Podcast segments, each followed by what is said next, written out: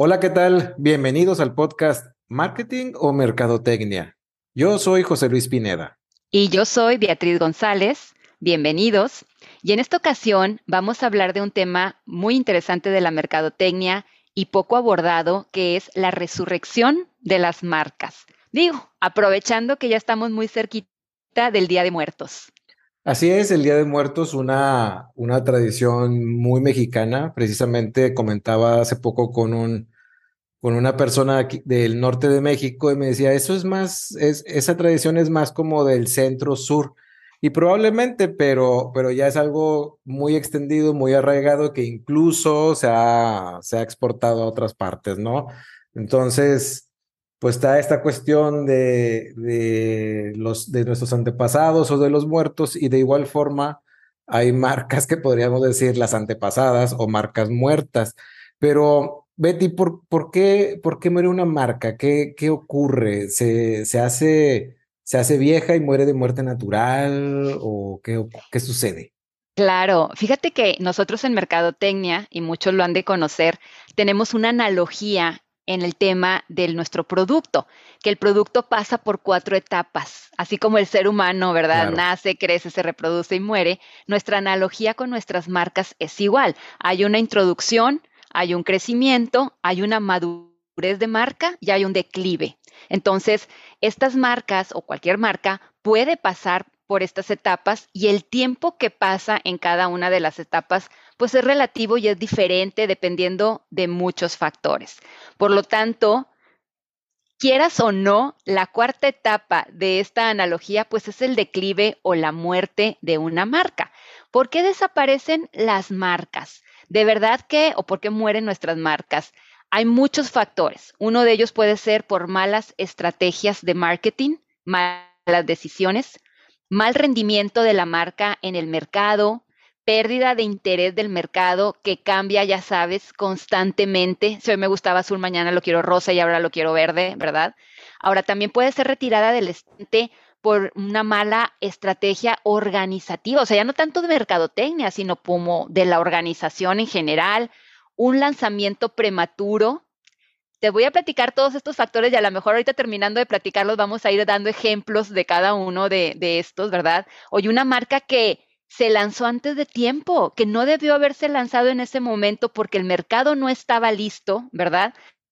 Y que luego sucede que la vuelven a relanzar y ahora sí, ¿qué pasó? Un mercado más maduro. Claro. O porque no se ajusta a las tendencias actuales, también puede ser. Yo, y, y bueno, también ha habido ocasiones en que una crisis de reputación muy fuerte sí. Eh, haga que la corporación decida eh, eliminar una marca. Que al final de cuentas ocurre, o sea, ocurre que hay compañías que tienen una sola marca y hay compañías que tienen un, portafolio de marcas muy amplio. Y si una se tuvo una crisis fuerte de relaciones públicas o de reputación, pues es muy es relativamente sencillo decir, sabes que esta marca ya no existe, y probablemente el mismo, producto, el mismo producto físico aparezca con otro nombre, o sea, es decir, con otra marca, también podría ocurrir. Válido, totalmente. Oye, otros factores de por qué la marca muere, pues porque a lo mejor el consumidor no vio una utilidad en ella, no le encontró la utilidad, ¿verdad? Oye, para la organización sí, pero para el mercado no. Ahorita que platicabas de ejemplos, por ejemplo, este lanzamiento prematuro, yo, yo soy de Reynosa y entonces te platico, José Luis, que allá en 1988 más o menos intentó entrar Oxo, oye, y no funcionó. Oxo, o sea, Oxo, ¿verdad? No funcionó. ¿Por qué? Porque el mercado no estaba listo. ¿Y por qué no estaba listo? Porque todavía en esa época estábamos muy acostumbrados a la tienda de la esquina, a don Pancho, a doña Gladys, que ibas caminando, platicabas un ratito, te vendía la leche, te vendía el pan y te regresabas. Y entonces la gente, al ver estos oxos tan bonitos, pensaban, es más caro, ¿verdad? O le estoy siendo infiel al vecino, porque al final del día quien ponía la tiendita de la esquina, pues era el vecino, ¿verdad? Entonces, después de ese fracaso salen y llega, unos añitos después llega el Super 7, le va súper bien, regresa el Oxxo y bueno, ya tenemos más de 100 tiendas Oxxo en Reynosa, ¿verdad? Entonces, ese tema también es muy interesante de muchas veces no es el producto que está mal, la marca muere porque todavía el mercado en ese momento no estaba maduro para recibir la, marca. Ahora, y otras... Perdón, pero fíjate, lo, lo que dijiste Super 7 y perdóname colega, pero ahí, no, ahí ya se notó en qué siglo nació. porque, de pronto dices, le dices, a mí me ha pasado que le he dicho a alguien, de hecho hace años, este, ahí enfrente del Super 7, dice, ¿cuál, ¿qué es un Super 7? ¿No? Y porque hoy, hoy los muchachos eh, o gente más joven que nosotros dirá 7-Eleven.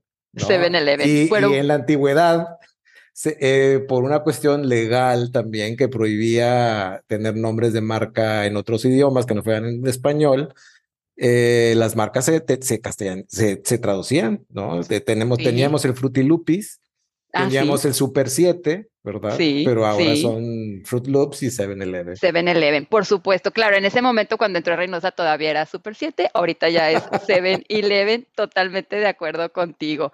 Oye, y otras causas, de verdad que hay muchas razones, y a lo mejor ahorita no las pudiéramos enumerar todas, pero bueno, también otra de las causas por las cuales la marca mueren es porque pues no dieron los resultados monetarios, ¿verdad? No aportaron dinero. Y pues también digo, filántropos no somos. Entonces, definitivamente cuando la marca no está dando, ¿verdad? Pues también tenemos que prescindir de ellas.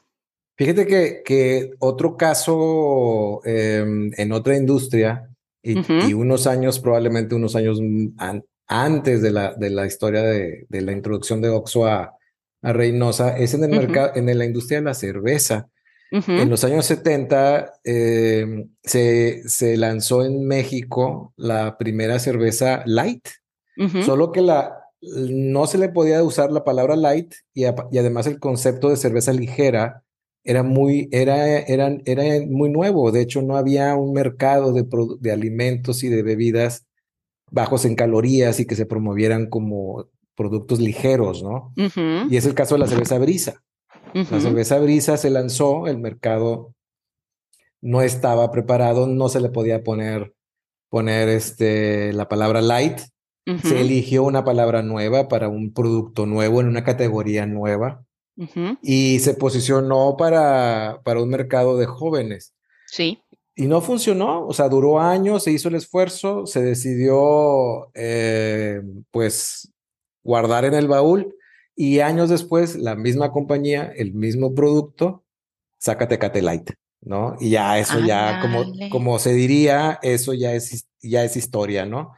La primera cerveza light, realmente la segunda, pero la primera cerveza light, y fíjate cómo se usó una, como en, la estrategia de ponerle nombre a la marca, eh, se eligió ahora una extensión de marca. En vez de, en vez de inventarte un nombre nuevo, pues tomas una, un nombre de marca de una marca reconocida, posicionada, valorada, y le pones light, ¿no? O sea, una extensión. Y pues bueno, fue, fue... Exitazo. Fue un exitazo. ¿verdad? Totalmente, ¿verdad? Claro, por supuesto. Pues mira, sin irnos más allá, no sé si te tocó estar en Tampico cuando el McDonald's. En McDonald's, sí, sí, sí. ¿Cómo no? ¿Verdad? Que no, funcionó. Así es. Y que dices McDonald's, ¿verdad? Pero pues te repito, son mercados y cada mercado es diferente. Entonces, la marca muere por estas razones que acabamos de, comentar, posiblemente por algunas otras, y bueno, desaparece del mercado. Pero hay este término o esta definición que se llama resurrección de marcas, ¿verdad? Dices, oye, marcas que ya habían salido del mercado por diferentes razones y regresan. Y entonces aquí la pregunta es, ¿por qué resucitan? ¿O qué necesita la marca para resucitar? Una de ellas es la nostalgia. una de las razones por que las marcas regresan es por nostalgia, porque las personas empiezan a extrañar la marca. Entonces, muy interesante que de aquí las empresas dediquen tiempo a pensar de esas marcas que el mercado está pidiendo regresar por nostalgia, pues obviamente valorar, ¿verdad? Este, sinceramente si, si vale la pena, porque hay una gran ventaja en la resurrección de la marca. Y, está, y hay estudios que te dicen que es mucho más barato resucitar a una marca que generar una nueva. Claro.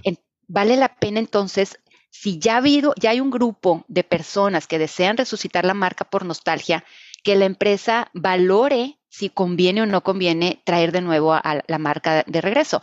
Ahora, bien interesante también que si sí se desea regresar la marca, no puede regresar como se quedó. O sea, hace 10 años, hace 20 años que murió la marca, no puede regresar igual.